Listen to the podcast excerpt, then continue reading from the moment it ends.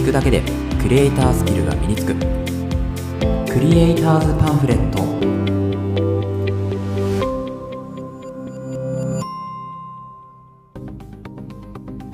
はい皆さんこんにちは。クリエイターズパンフレットのさくです。このラジオではクリエイターを目指すあなたを一歩前進させるコツや情報を毎日一つお届けするラジオとなっています。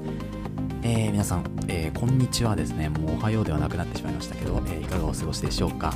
えまあ、今日はね、ちょっと放送を撮るの午後になってしまったんですけれど、まあ、午前中にね、少し活動をいろいろしておりまして、まあ、買い物行ったりとかですね、えあとは何ですか、まあ、なんか好きなこうパン屋さんに行ったりとか、そういうところをですね、して、まあ、放送がね、今になってしまったというところなんですけど、まあ、今日はですね、えまあ、土日ということもあって、週末なのでね、少し雑談会っていうところで、えー、雑談をね、テーマにしていこうかなというふうに思いますけれども、今日はですね、良好な人間関係の鍵は時間の溝と。いうところを、まあ、キーワードというかね、テーマとしてお話をしていきます。まあ、あのー、なんていうんですかね、このテーマ、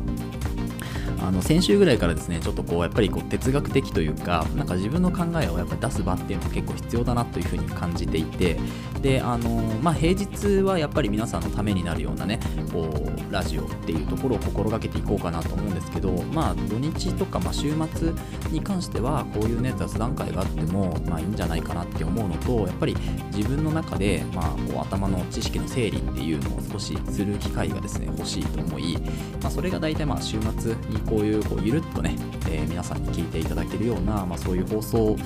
でもいいのかなというふうに思ってですね、今回撮っております。で、えっと、まあ、初めにですね、その良好な人間関係の鍵っていうところになるんですけど、まあ、これ私の中での、まあ、あくまでも考えですけどやっぱりこう時間の溝っていうのが一つね結構キーワードになってくるかなというふうに思っていてこの時間の溝って何かっていうとですねあの例えばあの最初ねこのあのテーマのタイトルをね打った時はちょっとこう違う言い方であの過去を見る人と未来を見る人っていうのの差みたいなところを、まあ、最初ねあのタイトルに挙げていたんですけど、まあ、ちょっとそれだとよくわからないなと思って、まあ、時間の溝っていう言い方にしたんですよね。だからまあ時間の溝っていうのはその過去を見る人と未来を見る人のこの差っていうところがま溝になってくるよねっていう話なんですけど、まあ、具体的にどういうことかっていうと、ま、例えば、えー、と誰かと一緒にいたりした時にまあ、その日のこう振り返りをする人っていうのともうすでに明日の予定のことを考えている人っていうのは多分いるんですよね。でこれっていうのは当日の、まあ、1日ぐらいの誤差しかないので、まあ、そんなに大きなすれ違いにはならないんですよね。だから初めはそういう些細なすれ違い程度、うん、っていうところがあるんですけどこれがまあ仲良くに仲良くなるに、えー、連れてですねまあ、例えばその人と1年いる、えー、3年いる5年いる10年いる15年いるとかってもっともっとこう長い年月いると例えばその当日の振り返りっていうところではなくてもっともっとデータが蓄積、まあ、データって言っちゃあれなんですけど、まあ、その一緒にねいるこうなんていうんですかね、まあ、まあ、思い出みたいなところがこうどんどん重なっていくわけですよね。その重なっていった時に例えば3年前とか、まあ、あの近い方と半年ぐらいの思い出と、えー、対極的なのが例えば1年後のステージみたいなところですね。その人のキャリアとか、うん、っていうところまで来ちゃうともう結構1年半ぐらいのこの時間の溝みたいなのができてるわけですよね。その人は半年前振り返ってああ良かったこととか楽しかったこととかあるけどでも片やもう1年後とか2年後とかの自分のキャリアとかステージのことを考えているとここにこう最初は当日1日とか、まあ、1週間ぐらいのこう差だったのがもう何ていうんですかねこう時間が積もりに積もってきた関係でどんどんその差っていうのがこう大きく溝が大きくなってきちゃうんですよね。でこれっていうのだとやっぱりこう良好な人間関係を築くためにはですねこの時間の溝っていうのが少ない方がいいよねって思うんですよね。なので例えば、まあ、その人がうーんまあ仮に、えーと、1週間ぐらいのまあ振り返りしかしない人、うん、その週その週を振り返る人っていうところで片やもう片方は、まあ、1週間後の予定ぐらいが分かっていればいいとかってなると、まあ、誤差は大体2週間程度ぐらいなのであの、まあ、そんなにね大きいズレじゃないんですけど、まあ、片やですねもうすごく未来のことを見ている。3年後5年後自分はこうなっていたい。ってライフプランができていてもう片方はですねそのライフプランができていない。当日を、まあ、なんとかこう考えて、えー生活しているとかってなるとですねもう明らかにこう時間の溝っていうのがでっかく深くなってきちゃうんですよね。当日を見ている人と3年後5年後見ている人がやっぱり一緒にこうなんていうか一緒にいるというか、まあ、あとは、えー、でしょうねこう友達関係として交友関係として、えー、ってなるとですねやっぱりなかなかこう成立しにくいなっていうふうには思ったんですよね。うん、なのでもしですねこうあなたの周りの人と、まあ、誰かでこうやっぱり良好な人間関係を築きたいと思ったら時間のその溝っていうのが一つの結構キーワードになるのかなっていうふうに思うんですよ。この時間の溝が、え、少ない人たちと一緒にいた方がやっぱり良好は今後ね良好な人間関係を築いていけるかなというふうに思うんですよね。なのであのよくこう未来の話を未来というか、まあ、自分のそのキャリアアップの話をするとか、えーとまあ、先のことですよね。未来というか先のことの話をする人っていうのは自分がもし先のことを話しているんだったら、えー、もっとね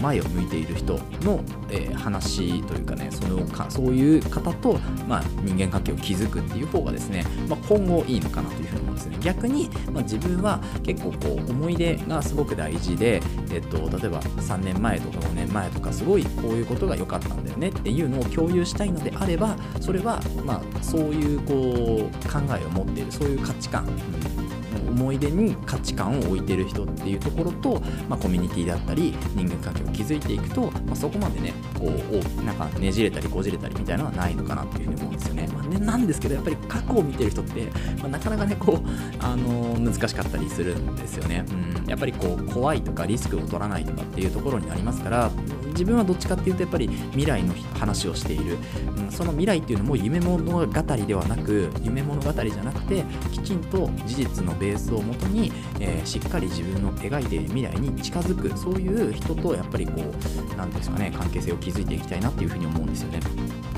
なので、あのやっぱりクリエイターであればですね、やっぱり未来を見る人の近くにいるっていうところが、まあ、自分のステージも上げられるし、まあ、良好な人間関係も築いていけるなというふうに思うんですよね。うん、でこれがやっぱりこう、まあ、あのよくね、まあ、ドリームキラーなんて言いますけど、あのそれはやっぱりね、時間のこう溝が大きすぎちゃうだけだと思うんですよね。うん、だから自分がこう行きたい未来のその何て言うんですかね描いている時間軸と,、えーと、相手のその時間軸が全く違うんですよね。うん、だからまあそれがあのやめといた方がいいよとかっていうのはその人は多分その時間軸で生きてるから、えー、なんですよね。なんですけどその時間軸からですね出てきて、まあ、もっともっとより長い、時間というか、まあ、より未来を見るってなると今の現状がどれだけ危ないかっていうところにもうその人気づいているんですよね。だから動きたいけどその気づいてない人っていうのは、まあ、今がやっぱ安心なんじゃないっていう風になってそこにまあそのやっぱりあの何度も言いますけど時間的な溝なんですよね。そこがまあ大きく出ているというようなところなのかなというふうに思うんですよね、うん、なので、まあ、どっちが悪いとかっていう形ではないですけどでも自分がやっぱり良好な人間関係を築きたい場合はですねあの一つこう時間っていうもの時間の考え方みたいなところを、えー、なんか意識してみるとなんかこう、まあ、ストレスもね余計なストレスもたまらないし、まあ、どういう人と自分が付き合っていけばいいのかなっていうのが分かるのかなっていうふうに思ったんですよね。うん、であのやっぱり中にはねこういろんなあのーまあ、自分のね例えばあなた,、えー、あなたのね今いる職場とか、え、まあ、いろんな人いると思います。で自分のね、え、働いてるところでもやっぱりいろんな人いますけど、まあ、きちんとね未来を見てる人もいれば、まあ、今現状のね、え生活にま満足しているだったりあとはまああの、まあ、愚痴とかね不満とかそういうのをずっと垂れこぼしてる人もやっぱりいますよ、うん、なんですけど、まあ、そういう人たちの中でどういう人とま関係性を築いていくいけばいいのかとかですね、え思ったらまあ一つ時間っていうのがポイントになりますかね。うん、なので、まああの特にこう SNS なんかやってるとですねやっぱりこう未来を見てる人っていうのはちゃんと分かるんですよね。うん。でやっぱり皆さんこう発信活動されてる人って本当にあの未来を見てるなっていうふうに思っていてだからそのあのなんでしょう発信を見るだけでも自分もちょっと頑張ろうかなというふうに思えるっていうのがですね、まあ、SNS のすごくいいところなのかなって、うん、見すぎだとやっぱりこう鬱になったり病んでくるとかってありますけどでもまあそういう方